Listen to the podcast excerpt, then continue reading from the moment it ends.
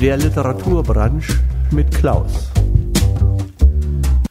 Heute beende ich meine Lesung von Geschichten Alexander Puschkins mit Der Schneesturm. Die Handlung der Erzählung fällt in die Zeit des Krieges Napoleons gegen Russland.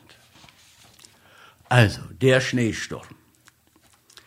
Ende des Jahres 1811, in der uns allen denkwürdigen Zeit, lebte auf seinem Landgute Nebradovo der wackere Gavrila Gavrilowitsch. Er war durch seine Gastfreundlichkeit und Gutmütigkeit in der ganzen Gegend bekannt. Die Nachbarn kamen jeden Tag zu ihm auf Besuch, um zu essen und zu trinken. Viele auch, um seine Tochter Maja Gavrovna, ein schlankes, bleiches, siebzehnjähriges Mädchen zu sehen. Sie galt als reiche Partie, und viele ersäten sie für sich oder für ihre Söhne. Maja Gavrilovna war mit französischen Romanen erzogen worden und folglich verliebt. Ihr Auserwählter war ein Fähnrich von der Linie, der sie auf Urlaub auf dem Lande aufhielt. Es versteht sich von selbst, dass im Busen des jungen Mannes die gleiche Leidenschaft loderte und dass die Eltern seiner Geliebten, als sie ihre gegenseitige Zuneigung merkten, der Tochter untersagten, an ihn nur zu denken und ihn bei dem Besuchen noch unfreundlicher aufnahmen als irgendeinen verabschiedeten Assessor. Unsere Verliebten tauschten häufig Briefe aus und sahen sich täglich unter vier Augen im Fichtenholz oder bei der alten Kapelle. Dort schwuren sie einander ewige Liebe, beklagten ihr Los und schmiedeten allerlei Pläne.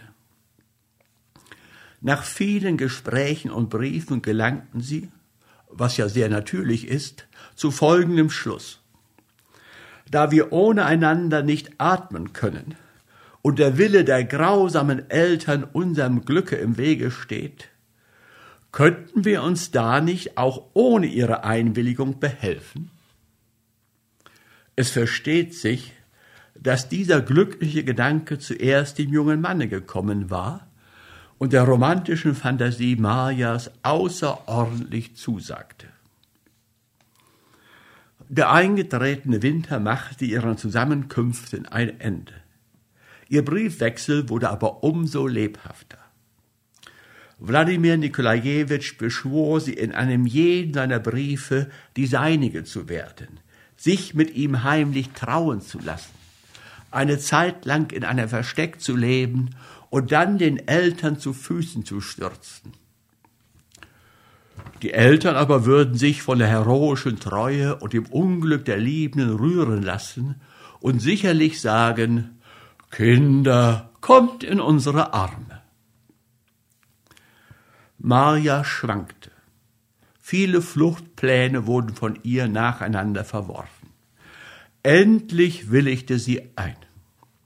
An dem für die Entführung bestimmten Tage sollte sie nicht zu Abend essen und sich, Kopfweh vorschützend, in ihr Zimmer zurückziehen. Dann sollte sie mit ihrer Zofe, die in die Verschwörung eingeweiht war, durch den Hinterflur in den Garten gehen, hinter dem Garten einen angespannten Schlitten vorfinden, in diesen einsteigen und etwa fünf Werst nach dem Dorf Schadrino direkt zur Kirche fahren, wo Wladimir sie schon erwarten würde. Die Nacht vor dem entscheidenden Tage konnte Maja keinen Schlaf finden. Sie packte ihre Sachen, band Wäsche und Kleider zu einem Bündel zusammen und schrieb einen langen Brief an ihre Eltern. Sie nahm von ihnen in den rührendsten Ausdrücken Abschied, entschuldigte ihren Schritt mit der unüberwindlichen Macht der Leidenschaft und schloss mit den Worten, dass sie den Augenblick, in dem sie ihren teuren Eltern zu Füßen fallen dürfte, für den glücklichsten ihres Lebens betrachten würde. Nachdem sie ihn mit einem in Tula verfertigten Siegel auf dem zwei flammende Herzen von einer entsprechenden Inschrift umgeben dargestellt waren, versiegelt hatte, warf sie sich beim Tagesgrauen auf ihr Lager und schlummerte ein, wurde aber fortwährend von furchtbaren Traumbildern aufgeschreckt. Bald schien es ihr, dass ihr Vater gerade in dem Augenblick, da sie in den Schlitten stieg, um zur Trauung zu fahren, sie überraschte, mit schmerzvoller Schnelligkeit über den Schnee schleifte und in ein finsteres, fensterloses Verlies stieße. Sie stürzte kopfüber hinab, während ihr Herz sich unaussprechlich zusammenkrampfte. Bald sah sie Wladimir blass und verbluten im Grase liegen. Im Sterben beschwor er sie mit herzzerreißender Stimme, sich sofort mit ihm trauen zu lassen. Noch viele andere gestaltlose und sinnlose Schreckbilder schwebten eines nach dem andern vor ihrem Blicken. Als sie endlich aufstand, war sie blasser als sonst und hatte wirkliches Kopfweh. Vater und Mutter merkten sofort ihre Unruhe. Die zärtliche Besorgtheit der Eltern und ihre unaufhörlichen Fragen Was hast du, Mascha? Bist du nicht wohl, Mascha? schnitten ihr ins Herz. Sie versuchte, sich zu beruhigen und sorglos zu erscheinen, brachte es aber nicht fertig. Indessen wurde es Abend. Der Gedanke, dass sie den scheidenden Tag zum allerletzten Mal inmitten der ihrigen erlebte, bedrückte sie schwer. Sie war mehr tot als lebendig. Das Abendessen wurde aufgetragen. Ihr Herz begann heftig zu pochen. Mit bebender Stimme erklärte sie, dass sie heute nicht zu Abend essen würde, und wünschte den Eltern gute Nacht. Diese küssten sie und gaben ihr wie jeden Abend ihren Segen. Sie fing dabei beinahe zu weinen an. Als sie, sich in ihr, in, als sie in ihr Zimmer kam, ließ sie sich in einen Sessel fallen und brach in Tränen aus. Die Zofe beschwor sie, sich zu beruhigen und Mut zu fassen. Alles war schon bereit. In einer halben Stunde schon sollte Mascha dem Elternhause, ihrem Zimmer und dem stillen Mädchendasein für immer Lebewohl sagen. Draußen tobte ein Schneesturm. Der Wind heulte, die Fensterläden bebten und klopften. Alles erschien ihr drohend und unheilkündend. Bald war es im Hause still. Alle schliefen. Mascha hüllte sich in ihren Schal, zog sich einen warmen Mantel an, nahm ihr Köfferchen in die Hand und trat auf den Hinterflur. Die Zofe folgte ihr mit zwei Bündeln. Sie gingen in den Garten hinunter. Der Schneesturm wütete noch immer. Der Wind blies Mascha ins Gesicht, wie wenn er die junge Missetäterin aufhalten wollte. Mit großer Mühe gelangten sie an das Ende des Gartens. Auf der Straße wartete schon der Schlitten. Die durchfrorenen Pferde wollten nicht mehr ruhig stehen. Wladimirs Kutscher half dem Fräulein und der Zofe in den Schlitten zu steigen und die Bündel und das Köfferchen unterzubringen. Er griff die Zügel und die Pferde rasten dahin. Wir wollen aber das Fräulein der Sorge, des Schicksals und der Kunst des Kutschers Terjoschka anvertrauen und uns zu unserem jungen Liebhaber wenden. Wladimir war den ganzen Tag unterwegs.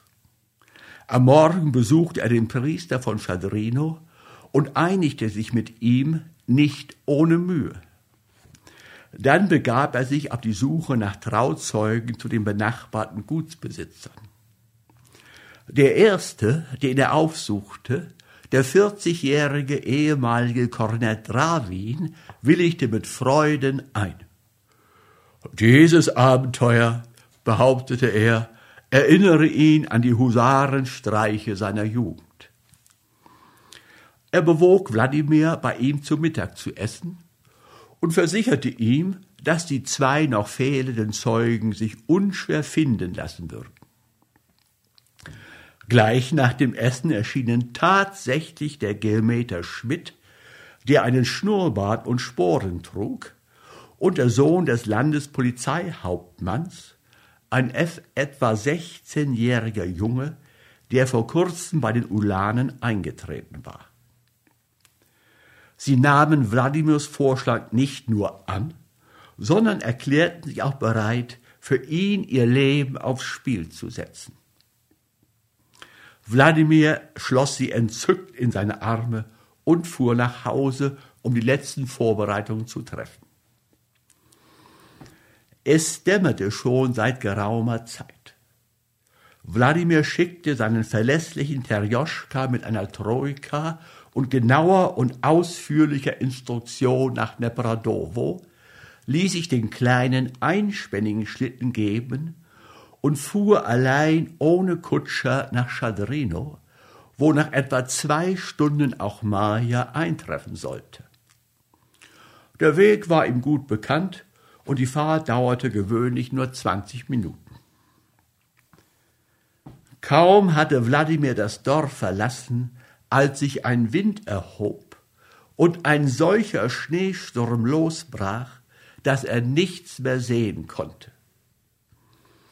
Die Straße war in einem Augenblick unter den Schneemassen verschwunden.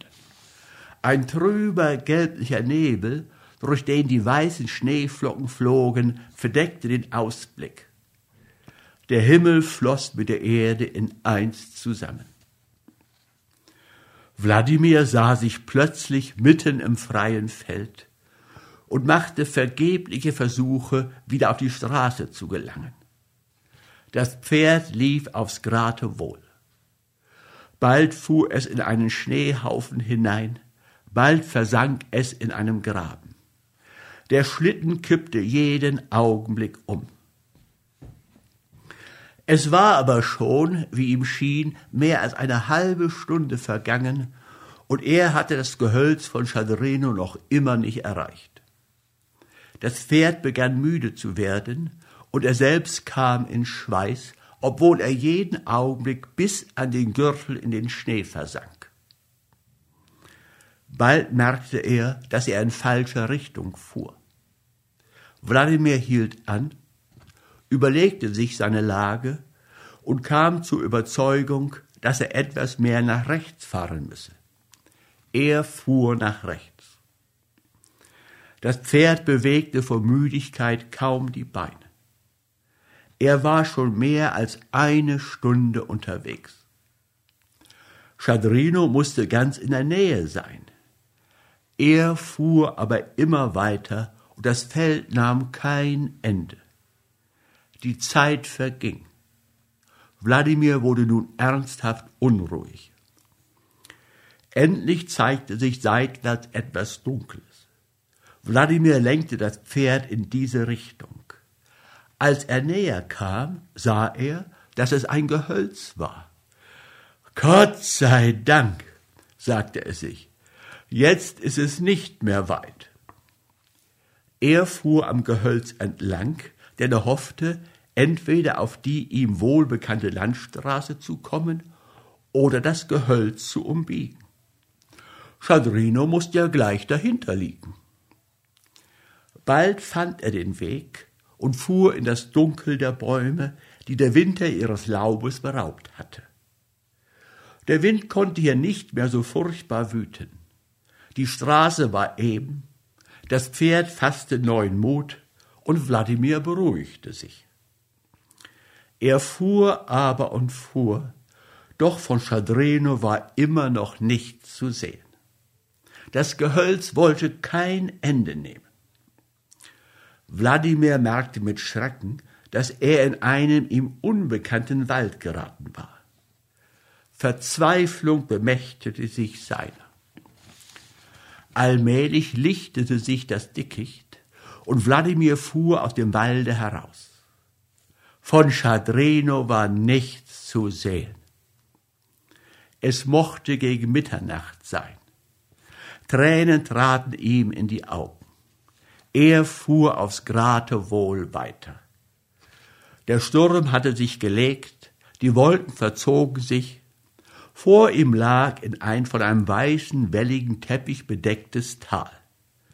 Die Nacht war ziemlich hell. Er entdeckte in der Nähe ein Dörfchen, das aus vier oder fünf Höfen bestand. Wladimir fuhr auf das Dörfchen zu. Beim ersten Bauernhause sprang er aus dem Schlitten, lief auf ein Fenster zu und begann zu klopfen.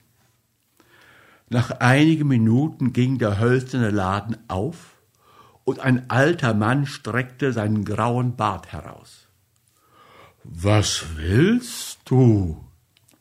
Ist es weit bis Schadrino? Ob es bis Schadrino weit ist? Ja, ja, ist es weit? Gar nicht weit, an die zehn Werst. Als Wladimir diese Antwort hörte, fuhr er sich in die Haare und erstarrte wie ein zum Tode Verurteilter. Und wo kommst du her? fuhr der Alte fort. Wladimir hatte aber nicht den Mut, seine Frage zu beantworten. Alter, wandte er sich an ihn, kannst du mir Pferde nach Schadrino verschaffen? Woher sollen wir Pferde haben? antwortete der Bauer.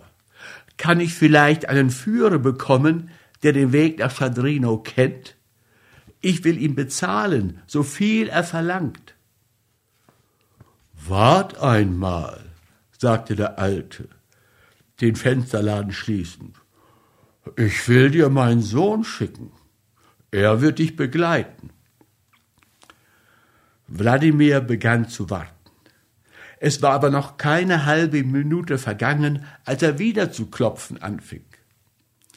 Der Laden ging auf und der graue Bart zeigte sich wieder. Was willst du? Wo bleibt denn dein Sohn? Gleich kommt er. Er zieht sich die Stiefel an. Friert es dich vielleicht? Komm nur rein und wärme dich. Ich danke, schicke schneller deinen Sohn heraus. Bald knarrte das Tor. Ein Bursche mit einem dicken Knüttel in der Hand kam heraus und ging vor dem Schlitten her, den schneeverwehten Weg bald zeigend und bald suchend. Wie spät ist es? Fragte ihn Wladimir. Es wird wohl bald tagen, antwortete der junge Bauer. Wladimir sprach nun kein Wort mehr. Die Hähne krähten, und es war schon hell, als sie Schadrino erreichten. Die Kirche war geschlossen. Wladimir bezahlte seinen Führer und fuhr zum Geistlichen. Auf dessen Hofe war aber keine Troika zu sehen. Was für eine Nachricht erwartete ihn da? Kehren wir aber zu dem braven Gutsbesitzer von Nepradovo zurück und sehen wir, was bei ihnen vorgeht. Nichts Besonderes. Die Alten standen wie jeden Morgen auf und kamen in die gute Stube. Gavrila Gavrilowitsch in Nachtmütze und Flausjacke, Praskowja Petrovna in wattiertem Schlafrock. Als der Samovar aufgetragen war, schickte Gavrila Gavrilowitsch ein Mädchen zu Maja, sie zu fragen, wie es ihr heute ginge und wie sie geschlafen habe. Die Tür ging tatsächlich auf und Maria trat ein, um Papa und Mama zu begrüßen. Wie ist es mit deinem Kopfweh, Mascha? fragte Gavrila Gavrilowitsch. Es geht schon besser, Papachen, antwortete Mascha. Es kommt wohl vom Ofendunst, meinte Praskowja Petrovna. Ja, wahrscheinlich, Mamachen, erwiderte Mascha. Der Tag verlief glücklich, aber gegen Abend wurde Mascha krank. Man schickte in der Stadt nach einem Arzt. Dieser kam sehr spät und traf die Kranke im Delirium an. Sie hatte heftiges Fieber und die Ärmste schwebte zwei Wochen lang zwischen Leben und Tod. Niemand im Hause wusste etwas von der geplanten Flucht. Die Briefe, die Mascha am Vorabend geschrieben, hatte sie verbrannt. Die Zofe sagte aus Furcht vor dem Zorn der Herrschaft niemand ein Wort. Der Geistliche, der ehemalige Kornett, der Geometer mit dem Schnurrbart und der kleine Ulan waren diskret und hatten wohl ihre Gründe dafür. Der Kutscher Terjoschka verplauderte sich selbst im Rausche nicht.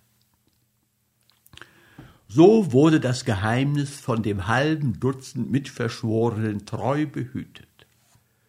Doch Marja selbst verriet es in ihrem fortwährenden Delirium. Ihre Worte waren aber so wirr, dass die Mutter, die das Krankenzimmer für keinen Augenblick verließ, aus ihnen nur das eine verstehen konnte, dass ihre Tochter sterblich in Wladimir Nikolajewitsch verliebt sei und dass die Erkrankung wahrscheinlich mit dieser Liebe zusammenhänge.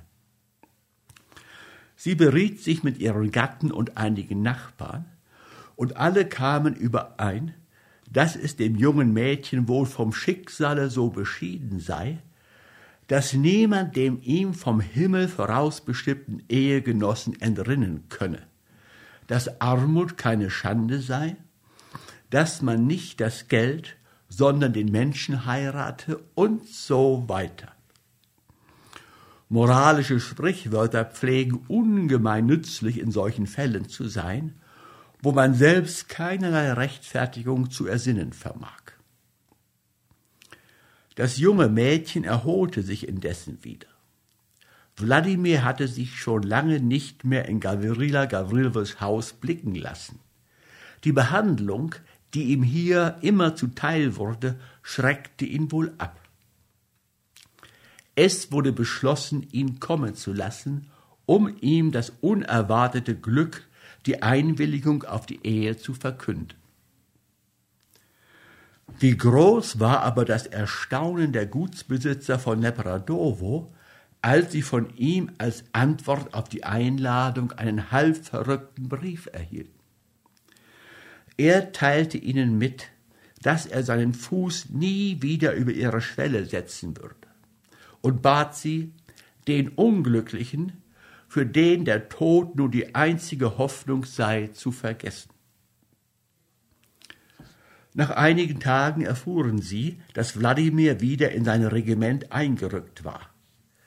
Das geschah im Jahre 1812. Man konnte sich lange nicht entschließen, dies der genesenen Mascha zu melden. Sie sprach nie mehr von Wladimir.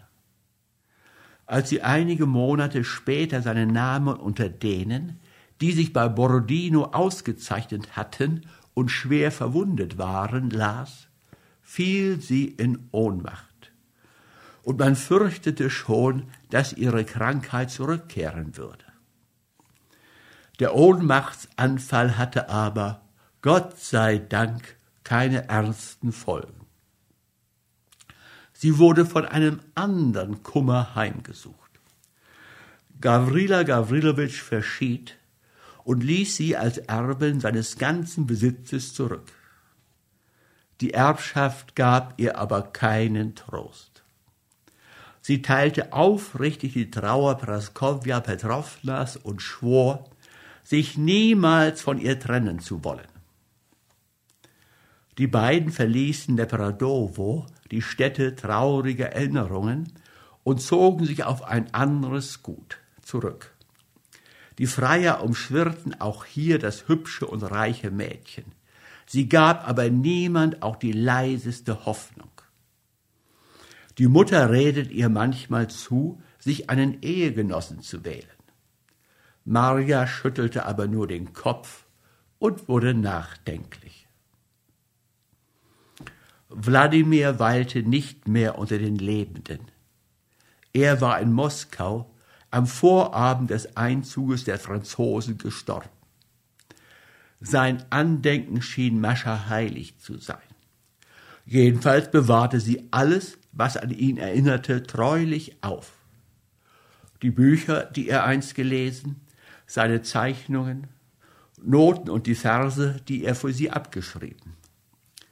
Die Nachbarn, die solches hörten, bewunderten ihre Standhaftigkeit und erwarteten mit Neugier den Helden, der über die rührende Treue der jugendlichen Artemis triumphieren würde.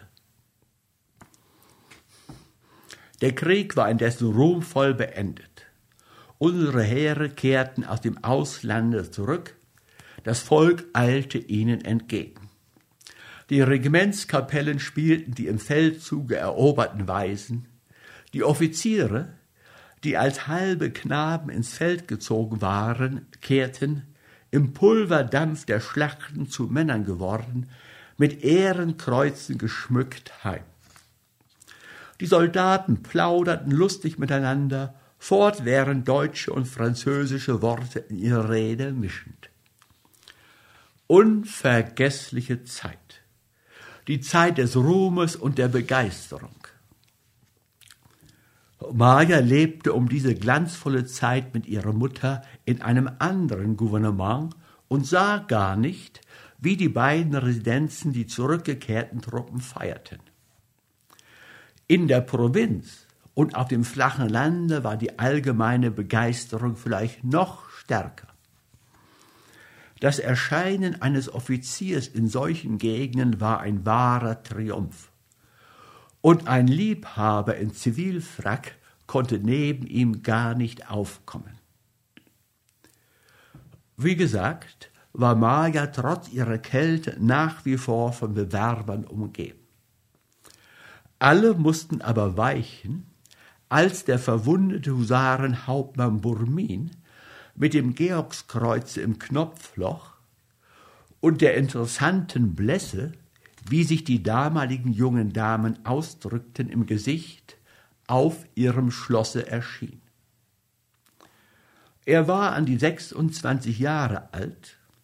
Er verbrachte den Urlaub auf seinen Besitzungen, die in der Nähe des Gutes Marjas lagen. Marja zeichnete ihn vor allen anderen aus.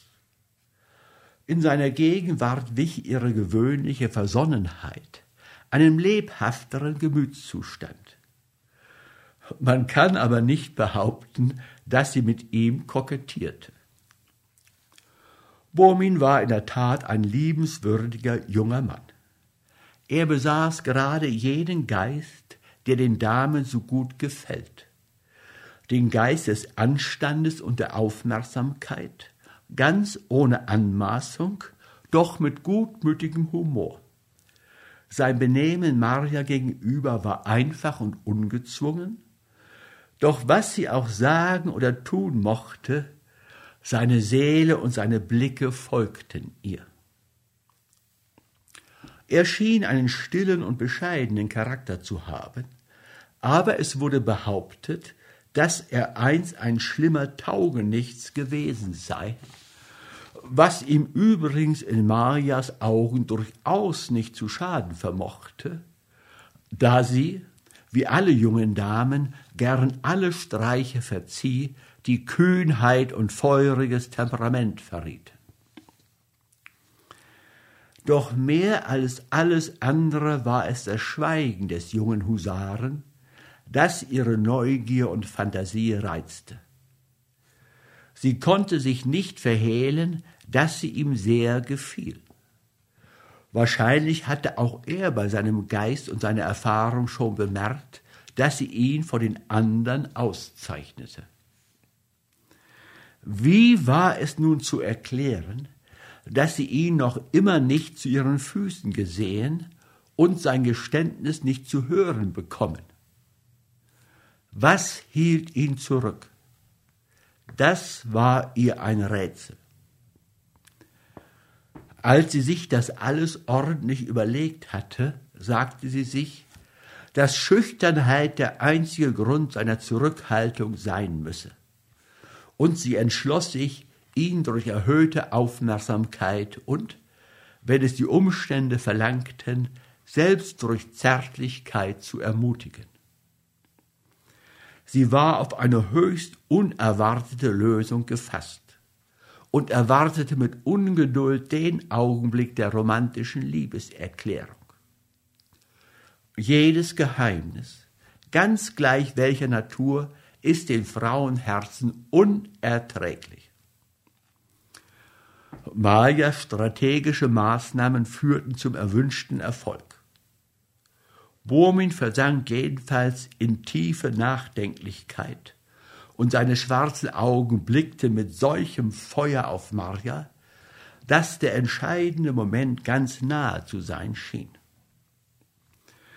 Die Nachbarn sprachen von der Hochzeit als von einer beschlossenen Tatsache, und die gute Praskowja Petrovna freute sich, dass ihre Tochter endlich einen würdigen Bräutigam gefunden habe.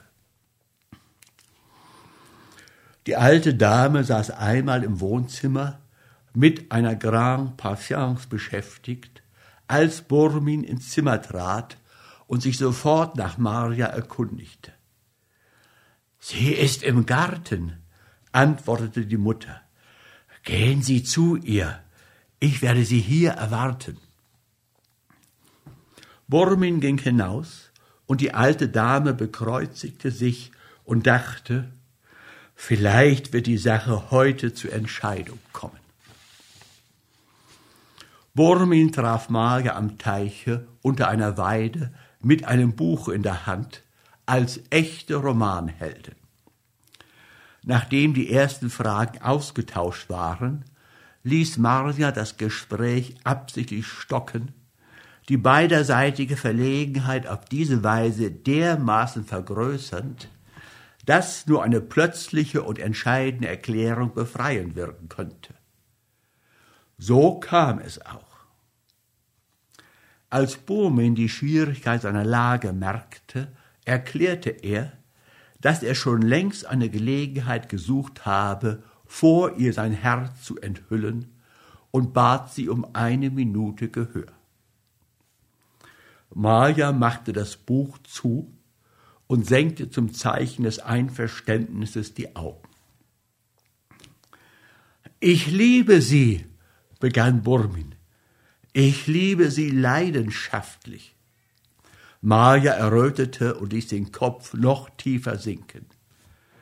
Ich handelte leichtsinnig, als ich mich der süßen Gewohnheit, sie alltäglich zu sehen und zu hören, hingab. Nun ist es zu spät, mich meinem Schicksale zu widersetzen. Die Erinnerung an sie, ihr liebes, unvergleichliches Bild wird nun die ewige Qual und die ewige Wonne meines Lebens sein. Eine schwere Pflicht ist aber noch zu erfüllen. Ich muss Ihnen ein schreckliches Geheimnis enthüllen und damit eine unüberwindliche Schranke zwischen uns errichten. Diese Schranke hat schon immer bestanden, unterbrach ihn Maja lebhaft. Niemals konnte ich die ihre werden. Ich weiß es, antwortete er leise. Ich weiß, dass Sie schon einmal geliebt haben, aber der Tod und die drei Jahre der Trauer? Liebe, gute Maria, versuchen Sie nicht, mir meinen letzten Trost zu rauben. Den Gedanken, dass Sie bereit wären, mein ganzes Glück zu sein, wenn Schweigen Sie, um Gottes Willen, schweigen Sie, Sie quälen mich.